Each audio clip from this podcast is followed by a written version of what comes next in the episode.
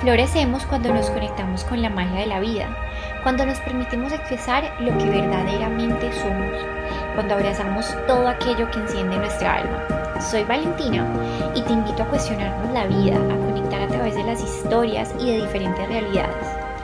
Porque la realidad es que somos más parecidos de lo que creemos. Todos estamos en un camino a florecer desde adentro. Bueno, bienvenidos todos nuevamente a este podcast Florecer desde adentro. Estoy muy feliz de tenerlos acá todos otra vez. Hoy tengo una invitada súper especial, ella es Ana María, pero quisiera que ella nos hiciera el honor de presentarse. Hola, Vale, gracias por invitarme a este espacio tan lindo. Eh, bueno, como tú dijiste, mi nombre es Ana, soy Ana Muñoz, em, soy psicóloga, soy health coach, y no sé qué más quisieras que te cuente. Soy mamá, soy atleta, soy empresaria em, y ya. Sí, es que mejor dicho, esas preguntas son las más existencialistas del mundo, como yo siempre digo, porque uno finalmente es tantas cosas que uno venir acá a describirse pues en una oración es complicado, pero bueno, tendremos toda esta conversación para conocer un poquito de Ana. Eh, bueno, empecemos, Ana. Cuéntame eh, cuál fue esa historia que me encantaría que, la, que partiéramos desde ahí para desglosarlo y desenredar como ese nudo. Cuéntanos cuál fue esa historia de pronto que a ti te marcó y ha transformado tu vida. Em, bueno, he tenido muchas, em, pero creo que eh, una de las que más me ha marcado em, ha sido que me mordió un tiburón sino que digamos que no me gusta como definirme como una, no sé, sobreviviente o, em, no sé, como que el, tener el rótulo de, de, de, un, de, un, ataque o como de un accidente como tan fuerte que, que lo defina uno. Em, pero sí creo que, que gran parte de, la persona que yo soy ahora es, es gracias a, pues, a ese accidente. Qué lindo. Y, y bueno, por ejemplo, todo este mundo eh, por ejemplo, cuéntanos un poquito de, de OM, de lo que es tu empresa, lo que ha sido tu propósito de vida, a raíz de qué surgió. Em, digamos que mucha, como muchas cosas en mi vida, em, yo creo que uno, como que hay personas que, que nacen y, saben toda la vida qué quieren hacer y saben como están súper enfocadas en su vida. En mi caso fue como, como que la vida me puso ahí y, y me puso, digamos, en una situación compleja y en un accidente muy complejo eh, en una situación de vida o muerte literal en donde eh, pues puedo decirte que como que la historia de que uno ve la luz y que todo se ve bonito y que uno se va a morir, eso es real. Em, digamos que ponerme en esa situación en donde uno se enfrenta a la vida de una forma diferente y uno empieza como a, a reevaluar la forma como uno ha estado viviendo, em, pues suena como muy a cliché, pero pues eso fue lo que me pasó a mí. Literal, yo después del accidente y después de, de, entender que mi vida de pronto no era trabajar, hacer dinero, estar con mi hijo, em, como tener una vida tan em, normal para lo que para mí era en ese momento, como que dije, ¿qué más estoy haciendo yo por la vida o qué más estoy haciendo por los otros? Porque yo creo que al final uno se va de este mundo como terrenal y, y, y, qué es lo que le estás aportando a las otras personas o cómo estás haciendo tu mundo mejor, ¿no? Digamos, el mundo, pues el mundo es demasiado grande, pero el mundo de las personas que lo rodean a uno mejor. Y yo entré, entré como en esa crisis existencial de decir, ¿qué estoy haciendo yo por los otros? Y, y, pues la respuesta fue como nada, o sea, literal, eh, estaba viviendo mi vida y era de pronto una vida pues un poco egoísta en donde yo pues intentaba hacer mi, mi mundo pequeñito mejor, pero ahí fue cuando yo dije, eh, yo quiero ayudar a las otras personas a, a cambiar su mundo y a, de pronto todas esas situaciones difíciles por las que todos hemos pasado. Yo he pasado por situaciones difíciles en, a lo largo de, pues, de, de todo este tiempo. Y, y, creo que como que si uno logra poner su granito de arena y ayudarle a los otros con una frase, con una palabra, con un acto, y esa, ese acto que uno hace cambia el mundo de otros, pues como que al final uno está haciendo un propósito pues en el mundo de uno. Entonces yo me encontré con que mi historia no solo era por una mordida de tiburón, y sí, pues súper valiente, súper fuerte, que, y como que ese título de ser fuerte también dije, no tengo a nadie que, quien más demostrarle que soy fuerte porque ya entendí que soy fuerte. Entonces como que quiero ayudar a los otros a, encontrar su camino y, en ese momento en donde como que uno se siente tan solo y uno dice, ¿para dónde cojo? Y, y, yo no tuve esa persona, en donde como que, ¿para dónde cojo? ¿Qué hago con mi vida? Y esa crisis, y, y yo fui mamá soltera, durante mucho tiempo y, digamos, sacar una empresa adelante, ser mamá soltera, em, entrar en esa crisis de vida, como que todo lo hice sola. Y una vez que hice todo el camino sola, dije, si yo puedo acompañar el camino de otros a, a que sea más fácil, a que sea más bonito, ¿por qué no hacerlo? Entonces, ahí fue cuando, digamos que nació, que pues básicamente lo que busco es ayudar a otros a sanar todas esas heridas o momentos difíciles por los que todos hemos pasado, porque todos hemos, hemos pasado por momentos difíciles, a unas personas más que otras, a unas personas les toca como a mí, que pues fue un accidente completamente traumático, pero a salir de esos momentos difíciles que uno todo, pues que uno tiene y que, que de pronto como que se siente solo y no sabe qué hacer entonces así fue como que decidí cambiar mi vida, dejar pues como un lado el trabajo que tenía en ese momento y, y empezar de cero a un nuevo proyecto pues que llenara como mi alma, mi espíritu, mi corazón. Qué lindo, pues qué lindo poder encontrar eso porque yo siento que, que es una fortuna, pues es un privilegio poder hacer lo que uno ama y sobre todo estar al servicio de los demás, porque siento que de pronto no todos encontramos en la vida algo así. O sea, yo creo que es una fortuna poder hacerlo. Y también como devolviéndome, devolviéndome a lo que decías anteriormente, mm, también siento que hay algo súper importante que hay que resaltar, que decías tú y es como nada debería definirnos, jamás, nada, porque igual yo siempre digo que el ser humano es como todo y nada al mismo tiempo, o sea, en el momento en que tú eres nada y nadie, que nada te, te no te diferencias de nada, que tú estás en el momento presente, siento que ahí empiezan a pasar muchas cosas, pero sí siento también que somos como una pieza, piezas de un rompecabezas y que hay ciertas cosas y ciertas, ciertos sucesos en la vida que le causan a uno como cambiar de perspectiva. Mm que de pronto no es como ya pues la iluminación, pero sí siento que por lo menos es el inicio de un camino, de una puerta que se abre y uno está ahí y la está apenas empezando a transitar, pero sí siento que, que es como una oportunidad de, de volver a renacer. En estos días, por ejemplo, leía una frase que no la sé exactamente, la voy a decir más o menos como me acuerdo, pero decía como, no hay nadie más de malas o decía como que qué desafortunados aquellos que nunca se han encontrado con la adversidad.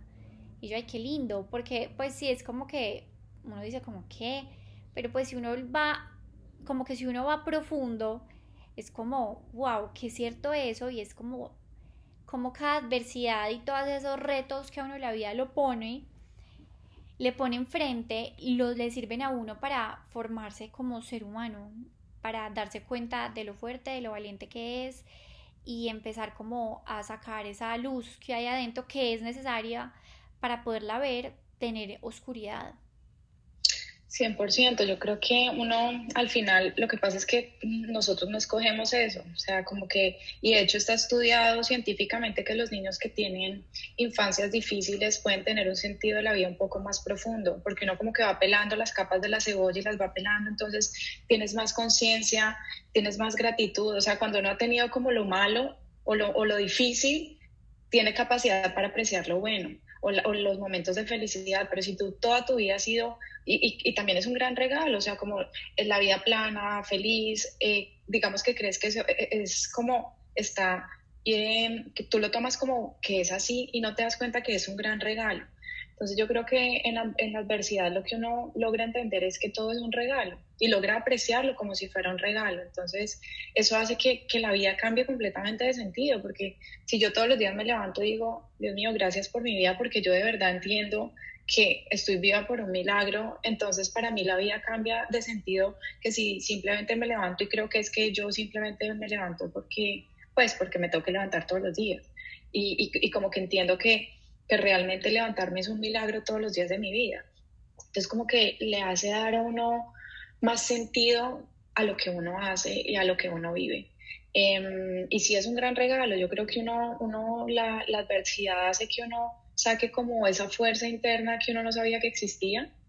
Em, a mí me ha, me ha, hecho hacer cosas que yo nunca pensé que, que podía hacer. Entonces como que yo digo, realmente eh, cuando uno entiende que la adversidad es un gran maestro y, y que viene a darte unas lecciones que uno en ese momento no entiende, porque es que cuando uno tiene un accidente, y, las, y creo que las personas que han tenido accidentes pues de pronto no el mismo que yo, pero un accidente traumático, uno siempre se pregunta como, ¿por qué me pasa esto a mí? O sea, yo me acuerdo que cuando a mí me pasaba eso, yo decía, ¿pero por qué? O sea, ¿qué, qué es lo que yo hice mal? O sea, si yo, yo soy un buen ser humano, yo no le hago daño a nadie, yo cuido bien a mi hijo, o sea, yo trabajo, yo, yo no hago nada malo, ¿por qué me pasan estas cosas?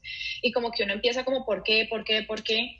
Y te das cuenta que es que en el por qué no está la respuesta, o sea, uno no encuentra la respuesta, entonces yo me ponía a buscar y era como que uno en 11 millones de personas, el amor de un tiburón eh, es más fácil ganarse la lotería que te muerde un tiburón. Es más fácil que te eh, parta un rayo que te muerde. Entonces yo decía, o sea, yo empezaba a decir eso, como que, de verdad, ¿por qué? Es cuando empecé a, a, cambiar mi pregunta y, y a entender eh, como por, para qué era que pasaba todo eso, empezaron a llegar las respuestas.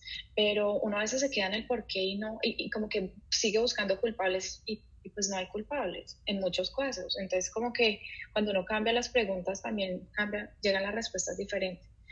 Y obviamente es un proceso, uno, uno cree como que la vida se le parte en dos, pero no entiendes en qué momento empieza a cambiar uno, porque es como que se parte la vida en dos, pero uno, no, o sea, uno sigue siendo uno. Entonces, eh, el proceso como de, de, cambiar esa nueva mente eh, toma su tiempo. Y, pues ahí es donde uno tiene que entender cuál es el regalo que, que le trae la adversidad. Y, creo que esa hace parte de la enseñanza, porque la adversidad le trae un regalo y si uno no lo aprovecha, pues te quedaste igual, ¿sabes? Eh, pero si uno logra aprovechar el, el, mensaje que le trae la adversidad, puede como cambiar de muchas formas y, y, sobre todo los humanos que, pues que nosotros como que desgraciadamente aprendemos a través del dolor, muchas personas, y, y es como la forma más común que aprendemos, que no debería ser así. O sea, como que yo ahora digo, yo ya no quiero aprender a través del dolor, quiero aprender a través del amor, pero me tomó mucho dolor llegar a este momento a decir, ya no quiero aprender a través del dolor.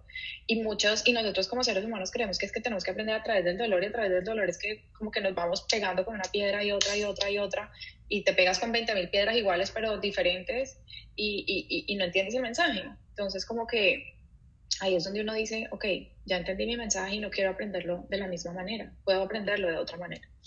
Qué lindo.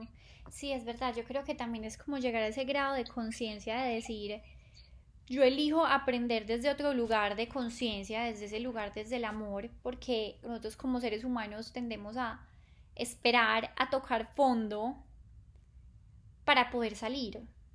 Y yo creo que a veces, o sea, no se necesita eso, es lo que tú dices, uno puede elegir aprender desde el amor, pero también siento que, bueno, como que el plan del alma de cada persona y todo pasa perfectamente si uno no lo entienda, o sea, yo creo que esa es una de mis certezas más grandes en la vida, que yo así pase mil cosas que yo no entienda, yo sé que todas tienen un sentido, así no lo entienda en esta vida, porque también pasa eso, que uno busca también muchas respuestas, o sea, también es ver el para qué, pero también es un momento de decir, es que a veces uno no necesita entender. Pues yo, como que yo sí he tenido momentos en mi vida donde me he cuestionado y todavía, porque yo soy una persona que se cuestiona muchas cosas, pero a veces es como, ¿y qué tal si dejo ser? Dejo la vida ser y trabajo con lo que tengo y construyo con, con eso que, que me estaba sucediendo.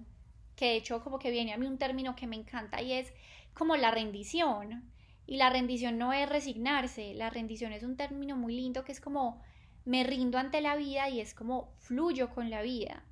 Mm. Es como, ¿qué tal si en vez de ser siempre reactivos, simplemente dejamos que la vida nos atraviese y permitimos que todas esas cosas nos, nos transformen y ver cómo ir un paso más allá? Eso me parece súper lindo, como aprender a rendirnos ante todas estas situaciones no es fácil. Sí, no, no es fácil.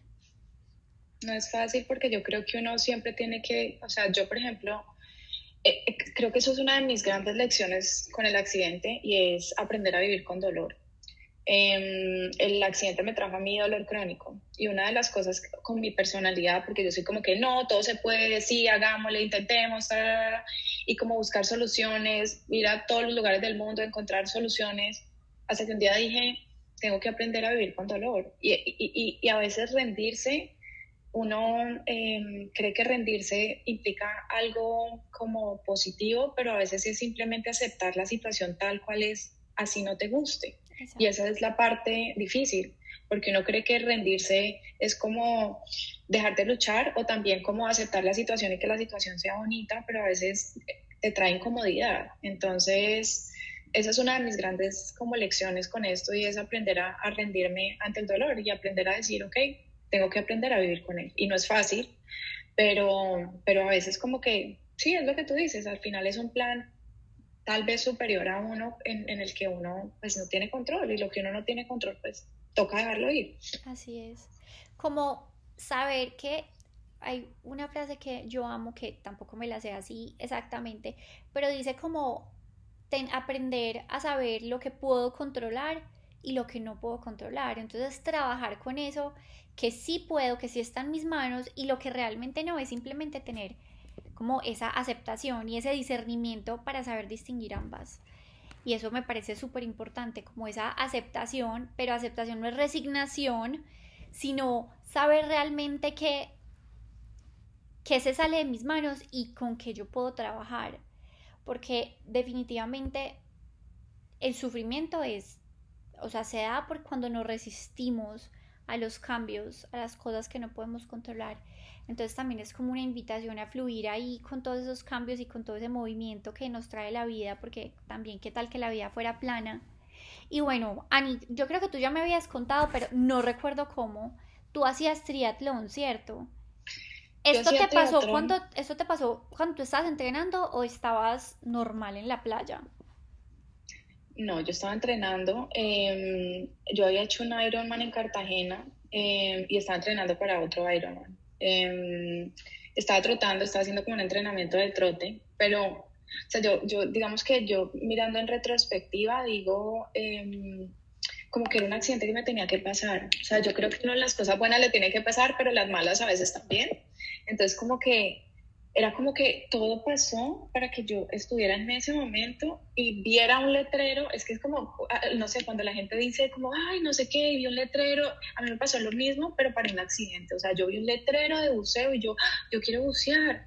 Eh, hace rato no buceo y vi el letrero, fui, el señor, no, salimos en media hora y yo, ay, maravilloso, esto, esto es para mí, ¿sabes? O sea, como cuando uno todo el universo se alinea para que uno haga algo a mí me pasó eso, el viaje, todo fue como, todo salió como súper bien, que yo me fuera de viaje, que consiguiera tiquete, llegar a Providencia no es fácil, la gente que conoce Providencia no es fácil, comprar un tiquete tres días antes no es fácil, no es fácil. Yo conseguí todo en tres días, me fui, vi el letrero, o sea, fue como que eso es para mí. Me monto, todo perfecto, el, el, el instructor y, y, cuando llega como el, el accidente, eh, estamos buceando, yo estaba a 15 metros, eh, yo no sabía que buceábamos con tiburones, pues yo era una buceo completamente inexperta, era open water, no era que yo fuera a bucear por el mundo tampoco, o sea, no era como que yo estuviera buscando bucear con tiburones, ni que me gustara bucear con tiburones, ni que lo hiciera como un hobby permanente, para nada. No, y Providencia es súper conocido porque está lleno de tiburones. Claro, pero para mí era como, como que yo no, no era mi plan, entonces como que yo no, no estaba conectada con eso. Entonces, cuando por eso te digo que yo creo que todo sucedió para que, o sea, hay, hay, hay buzos que me dicen, yo voy y busco tiburón y nunca he podido ver un tiburón. Entonces a mí me da, o sea, internamente yo digo, como que esto me tenía que pasar, porque es que ni lo busqué, ni estaba detrás de eso, era providencia, o sea, era como, como que todo se alineó para que llegara ese momento y yo estaba buceando, estábamos con el instructor y, y yo me acuerdo que como que el, el cuando yo sentí algo en la mano, uno no siente dolor, pues porque el, cerebro no se alcanza a conectar tan rápido. Eh, y yo en esos cinco segundos eh, es como una película en cámara lenta. Eh, y, y, uno, o sea, yo pensando hacia atrás, uno es como que tú te acuerdas de todo lo que piensas. O sea, si tú te sientas a pensar con alguien que ha tenido un accidente, uno recuerda todo lo que uno pensaba en ese momento. Entonces yo en ese momento estaba pensando como que, uy, ese pescado tan grande que tengo en la mano o sea, literal, yo pensé en un pescado grande en mi mano. O sea, yo ni siquiera sentí el dolor de la mordida. Eh, entonces yo lo miré y como que le hice así y cuando se fue, yo como que entendí qué era lo que estaba pasando y como que vi los tres tiburones más Em, y entendí como que, pucha, no va a morir. O sea, vi la mano muy mal, la sangre, la, otro, otro recuerdo que, que tengo como muy grabado es la sangre subiendo más rápido que yo, porque la sangre subía muy rápido como en burbujitas. Ese recuerdo como que se me quedó muy grabado. Em, y yo iba como, como que yo decía, yo tengo que salir de aquí. O sea, yo, yo no sentía dolor, yo lo único que pensaba era, tengo que salir de aquí. O sea, no, era como un instinto de supervivencia que no te puedo explicar. Era como que yo, yo no puedo estar aquí. Subí como pude, no sé si tú seas, uno sabe, uno tiene que descomprimir cada, yo no hice nada de eso, yo no descomprimí, yo salí como pude. Em, yo, mm, eh, eh, Providencia es una isla muy remota, allá no hay muchas cosas, allá eh, no había, pues la lancha no tenía primeros auxilios, no tenía absolutamente nada. Me hicieron un torniquete con el, el, saco del, del, instructor todo sudado. Em, como que el señor no cayó en cuenta entonces me dijo, no, pues es que tenemos que ir a recoger a los otros buzos. Y yo, pero ¿cómo así que tenemos que recoger a los otros buzos? ¿No te das cuenta que me estoy desangrando? Hmm. Entonces el man como que, ah, sí, pero no sé qué pasó con los otros dos buzos que estaban en otro lugar, los dejaron tirados, me imagino. Em, la lancha llena de sangre, eso es uh, como otra cosa que yo, eh, se me quedó como, como el agua en, la lancha y, todo como, como manchado. Em, llegamos a la playa y, y era, pues allá no hay ambulancias, allá es como carrito de golf. Había un señor con un carrito de golf en ese momento y el señor como que, no, montémosle en el carrito de golf. Entonces me montaron en la parte de atrás del carrito de golf, como en la, donde uno pone los, los palos. Em, y el, el, trayecto fue como media hora. Entonces ahí fue cuando yo ya como que ya empecé a sentir mucho dolor. Pues ya obviamente ya el dolor llegó. Em, en ese momento como que ahí fue cuando te digo que yo me, ahí fue donde yo creo que yo me estaba muriendo, porque yo empecé como a ver una luz súper bonita, empecé a, a, a, sentir mucha paz, se me quitó el dolor, empecé, o sea, como que sentí una paz infinita, como que dije, o sea, no siento nada. Y de un momento a otro siento como una cachetada, y yo como que volví a la vida, la sangre, la casa, y era, ok, estás aquí otra vez, Em, y, pues Frey, mi pareja, era como que Ana, despierta, o sea, despierta. Entonces ya como que otra vez volví como, como cuando uno está soñando en un arco iris así y pan, te traen otra vez, así, tal cual. O sea, mi realidad no era lo que yo quería vivir en ese momento. Claro.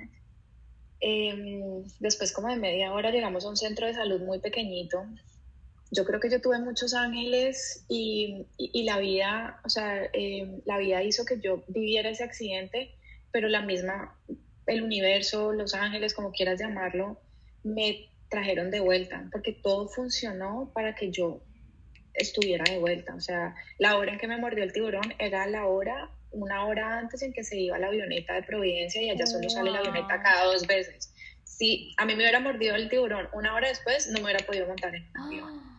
Qué locura. Em, o sea, todo estaba como muy, el tiempo fue muy, muy, muy, muy, milimetrado como para que, o sea, como para que fuera un momento muy difícil, pero todo iba, todo, todo, se iba solucionando. Llegamos a la, al centro de salud y mm, di con una enfermera que era como, yo digo que esa señora era un ángel, porque esa señora, mm. yo le cogí la mano y no se la solté en dos horas. O sea, yo lo único que le cogía era la mano y le decía, no me deje morir no me dejes morir que yo tengo un hijo. Y esa señora no hacía nada, o sea, ella no la, yo no la dejaba hacer nada, ella simplemente le cogía la mano. El médico hizo algo que al final hizo que me salvara la mano y es que me lavó muy bien la mano, muy bien, le echó muchísima agua, me cosieron sin anestesia. Ay, Dios mío, em, me cosieron, él me dijo, no puedo hacer nada por ti, me cosió la herida y me dijo, tienes que ir salir de aquí. Em, como te decía, la, la avioneta como que dio en los tiempos muy perfectos Em, me montaron en la avioneta, la señora se fue conmigo, la enfermera. Eh, cuando estábamos en el avión, el piloto nos dijo, ustedes tienen que salir de, aquí porque si no, usted no va a sobrevivir. Si usted se queda en San Andrés, usted no sobrevive. Sí, no. tienes que encontrar la forma de salir de aquí. Em, nos vamos en, llegamos a, San Andrés y me dijo, tienes que encontrar, un, él, me dio como las instrucciones de todo. Me dijo, tienes que encontrar un médico que esté fuera de, de, San Andrés para que te operen, tienes que hablar con él y conseguir la forma de llegar a ese médico. Ah. Entonces, como que en mi cabeza, yo, eh, una de las cosas que hizo como, que yo pudiera sobrevivir es que em, como que yo nunca perdí la conciencia de lo que yo tenía que hacer Entonces como que yo lograba como eh, saber qué, eran los pasos que, que, había que hacer para salir de ahí. Yo me acuerdo que yo le decía a Rey como que llama a Joa, que era mi mejor amiga, le decía, llamé a Joa y le dije, Joa me mordió un tiburón y ella como que, ¿qué? ¿De qué hablas? Y yo necesito que me consigas una cirujana de mano en Cali para que me opere. Em, que era pues como la instrucción que me había dado el médico. Entonces como que me consiguió la cirujana de mano. Em, cuando llegamos a San Andrés, el tiempo se empezó a, agotar porque ya eran como las 2 de la tarde. Eh, y el tiempo se iba pasando y, no me atendían porque el médico pues no estaba. Em, entonces llegó el médico pues de mano y me dijo, mira, yo no te puedo hacer nada, aquí no te puedo operar, aquí no hay pues como los instrumentos, mm. si no, tú no te vas mañana de aquí, pues yo tengo que hacer algo por ti. Y yo, ¿cómo así? ¿De qué estás hablando? Entonces me dijo, pues el man no me dijo nada y se fue. Ay, Dios mío. Eh, entonces yo dije, pues este man me va a cortar la mano, o sea, ¿qué, otra solución me va a dar? Entonces intentamos llamar a aviones, ambulancia, estamos desesperados. Yo dije, pues si toca alquilar un avión, pues toca alquilar un avión. Nadie contestaba, era Semana Santa, era un jueves santo. Em, no contestaba nadie. O sea, era como que llegó un momento donde yo dije, me va a tocar quedarme aquí, ya eran como las 3 de la tarde y pues ya el tiempo se iba acabando, ¿sabes? Entonces yo llamé a la, a la doctora, la, la, la, cirujana de mano, y le dije, ¿qué hago? Y me dijo, Ana, montate en un avión comercial, véndate la mano em, y yo te espero en Cali. Y digamos que eso fue como eh, la señal que yo necesitaba para, para, como para entender cuál era el camino que yo tenía que seguir. Es como cuando uno está en una carrera y le dicen, no sé, al kilómetro 10 tómate no sé qué, al 15 tómate tal. O sea, como el, el camino que yo necesitaba seguir para, para encontrar qué era lo que yo tenía que hacer. Como que esa instrucción fue en, realidad la que hizo que me salvara la vida. O sea, ella no, no entiende como la magnitud de, de lo que hizo esa instrucción en mí yo me acuerdo que mm, le dije a Ray, Ray, ve y compra un tiquete. Me dijo, ¿de qué estás hablando? ¿Cómo nos vamos a montar en un, en un, avión? Tú estás muy mal, te has perdido mucha sangre. Entonces yo le dije, yo me voy a montar en un avión como sea. O sea, yo no me voy a morir en San Andrés. A mí, a mí no me van a cortar la mano. Eh, él va y se compra los dos tiquetes cuando volvemos, yo le dije al médico, es que yo me voy, yo me voy, yo me voy, yo me voy, no sé qué, no me querían dejar salir de la clínica porque yo estaba muy grave, entonces si me salía y me moría, pues era un, problema legal para la clínica porque me habían dado autorización. Entonces, en ese momento, yo hablé con el médico y le dije, váyase conmigo, váyase conmigo, yo le compro el tiquete, yo le doy la estadía, yo le pago, váyase conmigo. Si usted se va conmigo, em, me dejan salir de la clínica y me dijo, sí. Entonces, Ray se va y se, va a, a comprar el tiquete el man se va y se cambia, me dan la autorización. Em, afortunadamente yo le pregunté, eh, por eso te digo como que todo fue como muy... Eh, Sincrónico. Ay, sí, o sea, yo miro en retrospectiva y digo, todo, todo pasó como tan perfecto. Yo me acuerdo que yo le dije al doctor, doctor, ¿qué tengo que decirle a la señora del counter si me pregunta qué me pasó? Y me dijo, si te pregunta qué te pasó, tú dices que tú te caíste de las escaleras, que te rompiste el radio y el cúbito y que tú llegaste hacia San Andrés. Es lo único que tienes que decir porque si no, no te van a dejar salir. Y yo, listo. Entonces, cuando íbamos saliendo, Rey se va a la clínica, me llama y me dice, Ana, eh, los tiquetes están completamente vendidos, eh, no, le, no, puedo comprar el tiquete al médico.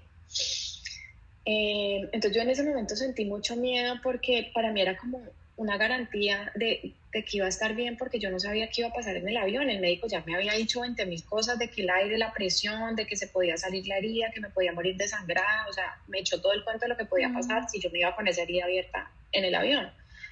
Entonces como que ya, o sea, yo, yo tenía demasiado miedo, pero yo ya estaba afuera del hospital. Y yo dije ya, o sea, aquí no hay nadie que me saque de aquí. Yo ya estoy del otro lado. Entonces yo ya salí de la clínica, le dije al señor, mira, lo siento mucho, no nos podemos ir con usted, tarara, el man se devolvió, bueno, nos montamos en, pues, nos, montamos en el taxi, llegamos a la, a la entrada, comenzamos todo y la fila era muy larga. Eh, a mí en ese momento, pues los medicamentos ya me habían empezado a hacer, dejar de hacer efecto, porque ya era como el, el, pues, el tramal dura, no sé, una hora, dos horas y ya mis horas ya se habían acabado. Entonces a mí me tenían con literal unas goticas de tramal con una mano amputada.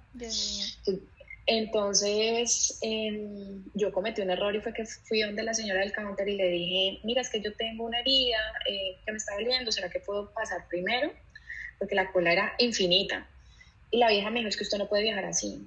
Y yo, como así? Yo llegué así, me dijo, alguien con esa herida no puede viajar, lo siento mucho. Entonces yo como que, em, entonces yo me senté y le dije a Ray, esperemos a ver qué pasa. Entonces la gente empezó a pasar a pasar, la fila era infinita. Em, y yo vi que em, ella no miraba la cara de las personas cuando hacía el, cuando miraba las boletas. Wow. Entonces yo le dije a Ray, hasta el lado de allá, yo me hago al lado de acá, yo escondo mi, mi brazo era, o sea, no, no te vas a imaginar, pues que yo tenía una cosita aquí que me tapaba, no, o sea, una vaina gigante. Un yeso gigante.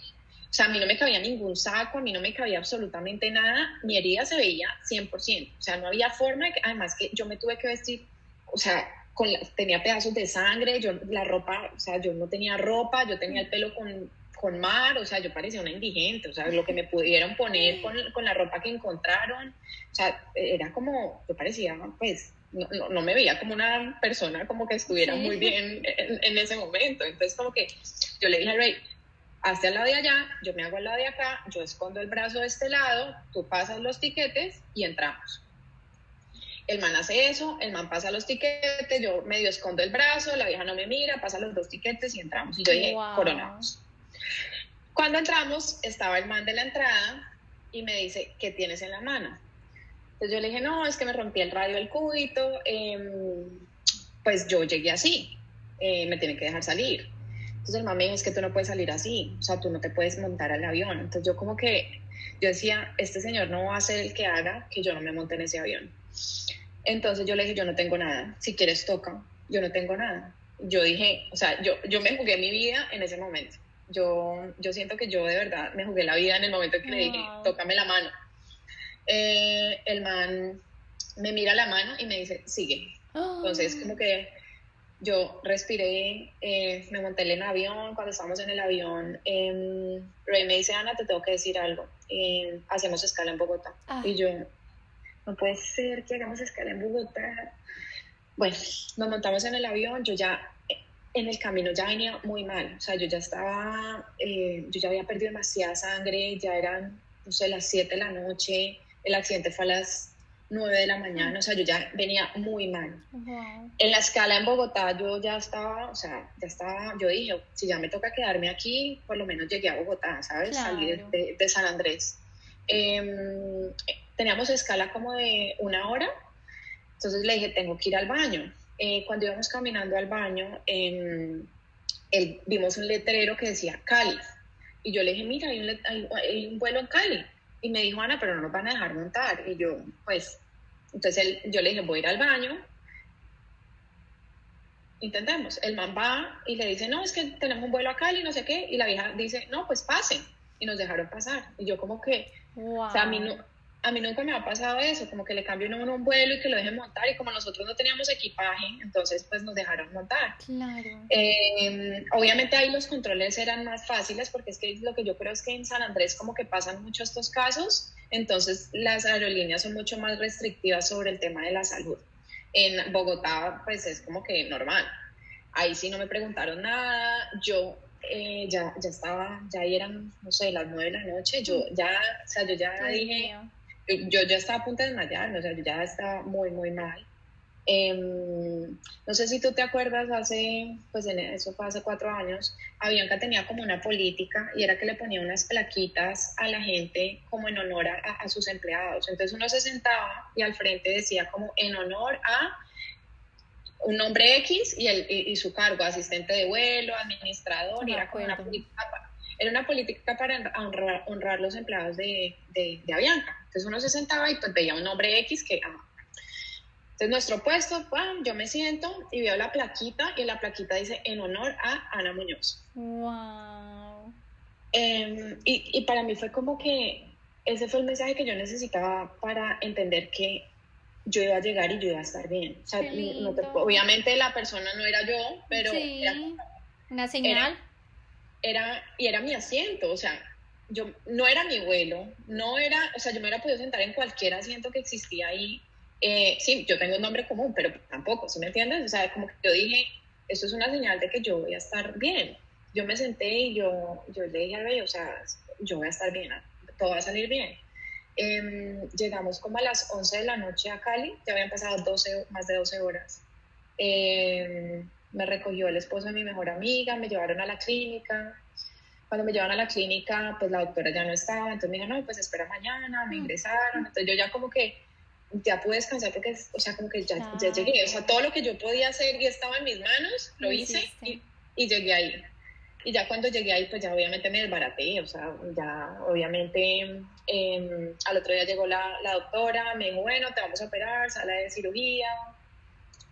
Me meten a la cirugía, me levanto y yo, bueno, esto no estuvo tan mal. Entonces la vieja viene y me dice, mira, eh, la cirugía no la pudimos hacer porque tú estás peor de lo que yo pensaba que tú estabas. Tú tienes un brazo completamente amputado. Em, yo en ese momento no, no escuchaba lo que ella decía. O sea, yo no me di cuenta de lo que ella, nada de lo que ella decía. O sea, yo, yo te lo juro, yo, yo simplemente decía, mi brazo está mal. Eh, tenía el hueso partido, el músculo, nervio, absolutamente todo. Eh, me dijo, tenemos que tener una membrana, mm, tienes una bacteria de un animal, nunca hemos tratado una mordida de tiburón, no tenemos ni idea cómo se tratan las mordidas de tiburones, no te puedo operar porque si te opero y tienes la bacteria, vamos a perder absolutamente toda la operación. Tengo que ponerte ocho días en antibiótico para ponerte absolutamente todos los antibióticos que existen en contra de todas las bacterias que existen en animales para pues em, estar seguros de que la bacteria vamos a eliminarla. Mientras llega la, llega la membrana y la membrana para que te operen. yo duré ocho días en la clínica punta de morfina, hidromorfona, eh, pues esperando a que me operaran. A los, a los ocho días me operan. Eh, y, yo no soy muy religiosa, pero me acuerdo que ella me dice, Ana, hoy es lunes de resurrección, hoy te va a cambiar la vida. Y me operaron un lunes de resurrección. Em, entonces me operan, cuando yo abrí los ojos, em, quiero decirte que yo vi, o sea, el dolor que yo sentí en ese momento es algo que no te puedo explicar. Era, o sea, es un dolor que, es que te lo juro, yo, yo no, no, no puedo desearle a, a nadie ese dolor. Era un dolor que no se quitaba con nada, que que no, o sea, no se me quitaba, no, no, no, la hidromorfona, la hidrocodona, o sea, ya habían los rescates, ya me habían hecho todo y yo solo lloraba y lloraba y lloraba y lloraba. Em, y obviamente pues era una operación de nervio en donde nace el dolor, o sea, me operaron donde nace el dolor, entonces obviamente y tenía todo, yo tenía los nervios en cortocircuito, intentaron pegarlos, pues obviamente el dolor era una vaina absurda. Em, y al otro día ella me dice, Ana, y te tienes que ir de la, de la clínica porque las bacterias que existen en la clínica son muy graves y te pueden infectar. Mm. Entonces, además de todo, te tienes que ir de la clínica. O sea, yo dentro de todo me sentía bien en la clínica porque... Pues porque me sentía cuidada, tenía una enfermera 24/7, un día un botón, me llegaba el rescate y, y, estaba, o sea, yo me sentía bien, yo me quería ir de la clínica, yo por favor no me deje ir, me dijo, te tienes que ir, te tenemos un hospital en casa, para acá, entonces, em, digamos que en ese momento obviamente cambió todo porque yo vivía en Cartagena, me tocó llevar a mi hijo, cambiarnos de, pues de, de, casa, de vida, de todo, mientras me hacían todo el proceso. La rehabilitación fue supremamente dolorosa, duré en rehabilitación como un año. iba a terapia durante seis meses, todos los días, dos veces al día. Eh, la rehabilitación creo que fue más dura que en realidad el accidente. La rehabilitación es supremamente difícil, supremamente dolorosa. Eh, los painkillers, los, los medicamentos para el dolor eran completamente dañinos para mí. O sea, yo entré en una depresión horrible, yo estaba como desconectada del mundo. Nadie me explicó qué era el estrés postraumático, entonces yo no sabía qué era eso. Cuando me enfrenté al estrés postraumático, un año después fue como otra recaída. Em, entonces como que en total fueron como dos años muy difíciles. Después nunca he dejado como de ser difícil, pero, pero fueron dos años supremamente duros, difíciles, em, donde yo no me quería levantar de la cama, en donde em, yo no sabía qué hacer con mi vida, el dolor, el, el, que ha tenido un dolor incapacitante sabe como lo difícil que es, o sea, uno, uno, no sabe qué hacer con él porque es que el dolor te da mal genio, el dolor te produce ansiedad, el dolor te produce depresión, el dolor le produce una, cosas que uno no sabe que le produce el dolor. Entonces, como que lidiar con mi hijo, tenía dos años, o sea, fue, una época muy, muy dura. Em, al final un día yo escogí y dije, yo escojo vivir con dolor a tener que vivir con medicamentos para el dolor. Mi vida creo que va a ser mejor si vivo sin los medicamentos. Me los quité. Fue súper duro también porque me dio síndrome de abstinencia, pues lleva mucho tiempo tomándomelos. Eh, y ahí como que empecé a, a, aprender como un nuevo camino y, creo que ahí fue como cuando inicié mi camino de sanación, cuando dije, realmente tengo que aprender a, a, vivir una nueva vida en donde tengo que asimilar el dolor como parte de mi vida y en donde pues tengo que vivir diferente.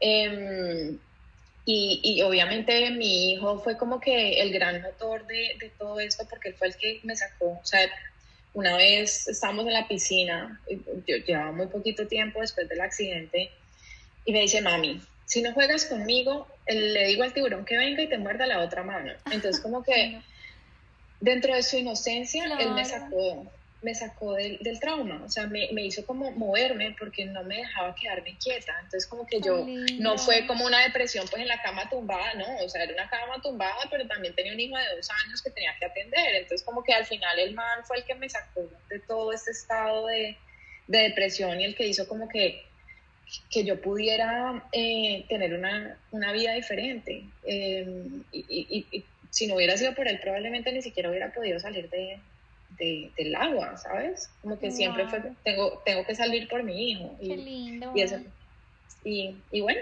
y aquí estoy. Wow, o sea, la historia de novela, pues es que uno nunca se imagina tanta, es más, como que obviamente pues, no, o sea, nunca me imaginé que fuese así. Pues igual uno nunca pues va a imaginar, nunca hubiese imaginado algo igual, pero qué impresión, pero también qué lindo, pues como que al mismo tiempo me parece, o sea, en medio de lo que, de la historia y todo, me parece lindo escucharte, pues como la forma en que lo ves, como ver todas esas causalidades, también lo que dices tú, como que en medio de las cosas que estaban sucediendo, igual también era como si Dios, la vida, el universo, como uno lo quiera llamar, estuviese ahí, sosteniéndolo a uno. Y ahí te estaba sosteniendo. Entonces, qué lindo, pues, todas esas sincronicidades para estar tú hoy contando la historia, para estar ayudando a muchas más mujeres, a muchas más personas, que eso me parece muy lindo, pues casi siempre la mayoría de sanadores son personas que han atravesado cosas muy oscuras y noches muy oscuras del alma. Y, y yo siento que como decías tú ahorita, por ejemplo, los niños que atraviesan momentos muy difíciles durante su infancia, pues, o cualquier ser humano, siento que se empieza a atravesar la vida desde otro lugar, como de otra, ser más empático, eres capaz de conectarte más con el dolor ajeno y como mirar la vida diferente. Completamente, además que eh, yo llegué a una conclusión que al principio fue como muy dolorosa y fue como si yo no puedo ayudar a sanar mi dolor, puedo por lo menos sanar el dolor de otras personas. Y, fue como doloroso aceptar que yo no podía cambiar mi dolor. O sea, como que mi dolor es físico y es permanente y no lo puedo cambiar. Em, y aceptarlo y llegar al momento de decir, ok, no puedo hacer nada con él, pero el dolor de otros que sí se puedo transformar y que, y que tal vez hayan pasado por em, cosas difíciles en donde yo pueda ayudar, voy a, voy a hacerlo, voy a poner como mi granito de arena en lo que al final yo sé hacer, que es pues como que entender el dolor y, y, conectarme con el dolor porque, porque lo he vivido y porque lo vivo pues todos los días, ¿sabes? Y, y, lo veo como ya no desde un lado de sufrimiento, de, ay, no, pobrecita, ya que vive con dolor, no, cero, sino como desde un nivel de aceptación y de conciencia de hace parte de mi vida, como el que nace sin un brazo, como el que nace sin un pie, como el que nace, no sé, ¿sabes? O sea, como el que tuvo un accidente o el que no puede hablar, no puede ver, no es pobrecito, simplemente es una condición diferente que hace que tú vivas de una forma diferente. De acuerdo. Bueno, Ani, y me encantaría que, o sea, que tú le dirías a esas personas que en este momento se encuentren como en esa, en ese momento oscuro, porque yo siempre digo que uno está como uno tiene que atravesar eso para poder llegar a la luz. O sea, el dolor, la cura para el dolor está en el dolor. O sea, es algo que uno tiene que vivir y atravesar. Pero a veces uno está en ese momento oscuro que no ve la luz todavía. ¿Tú qué le dirías a esas personas que de pronto se encuentren en esos momentos, en esa situación? Yo creo que algo que, que, yo no hice y, y, y, en los momentos que lo hice funcionó fue pedir ayuda. O sea, yo, yo, yo creo que uno puede transitar el dolor acompañado. Em, y, la ayuda puede venir de unas formas que uno no se imagina. O sea, a mí, en mi camino, te lo juro, o sea, esa enfermera no se imagina lo que hizo por mí, ¿sabes? O sea, como que son personas que no, no siempre llegan ni en forma de papá ni de mamá, a veces sí, o de amigo, de la mejor amiga, pero a mí en mi vida yo me he encontrado que muchas personas que me han ayudado ni siquiera son las personas que yo esperaba que me ayudaran, ¿sabes? O sea, son seres o extraños o seres que, que, que no eran como las personas más cercanas a mí. Entonces, como que uno, si uno está tan mal, uno a veces dice, Dios mío, ayúdame, universo, ayúdame, eh, mándame un cable, o sea, mándame ayuda. Y la ayuda llega de la forma en que uno no se imagina, sino que uno tiene que aprender a recibirla y entender que esa es la ayuda. Que ahí yo creo que es como, como que, o sea, te mandé la ayuda, pues cógela, ¿sabes? Em, yo creo que es como, como uno de los grandes mensajes que yo aprendí en la vida y es que uno tiene que aprender a pedir ayuda y aprender a recibirla. Eh, porque al final esos momentos oscuros acompañados son, son más eh, transitables. Y hay un autor que se llama Peter Levine, él habla sobre el trauma y él dice que el trauma no es el momento como tal, sino la ausencia de un testigo empático que te acompañe. Entonces esos momentos difíciles que uno tiene al final son por falta, o sea, se instala como trauma porque nadie te acompaña a transitarlo. Entonces, si tú tienes una persona que te acompaña y te entiende tu dolor y puede decir, o sea, listo, yo no estoy como tú, estoy pasando por algo igual, pero te acompaño en tu dolor, va a ser que uno se sienta mejor y que uno pueda transitarlo y, como que eh, puedas vivirlo de una mejor forma. Em, y lo segundo es que puede sonar como, como, como que uno en ese momento no, no, no, lo ve, pero, pero siempre hay una luz y la luz siempre está al final del túnel, o sea, siempre llega. Y, y sí, hay gente que tiene que tocar fondo, pero, pero no necesariamente uno tiene que tocar fondo. Uno, uno al final sabe qué es lo que uno tiene que hacer. Uno cierra los ojos y uno dice, es por aquí, lo que pasa es que uno no escucha. Entonces yo creo que es como tener la conciencia plena de, que las cosas van a estar mejor, porque van a estar mejor. Y conciencia plena y aceptación radical de lo que no, ¿sabes? Como que cuando uno empieza a decir, ok, esto no lo puedo cambiar y tengo aceptación radical de que esto no lo puedo cambiar, pero también tengo conciencia de que yo puedo hacer de mi lado lo que, lo que me toca, entonces suelto y, al final el universo me va a traer. Y eso suena de cartas, divino, el universo, lo que sea, pero funciona. O sea, cuando uno suelta y uno dice, o sea, aquí estoy y lo que tú dices, rendirse como ante, ante la situación y, entender que, que, uno está pasando por eso porque tiene que estar pasando por eso y porque no podía ser de otra forma diferente.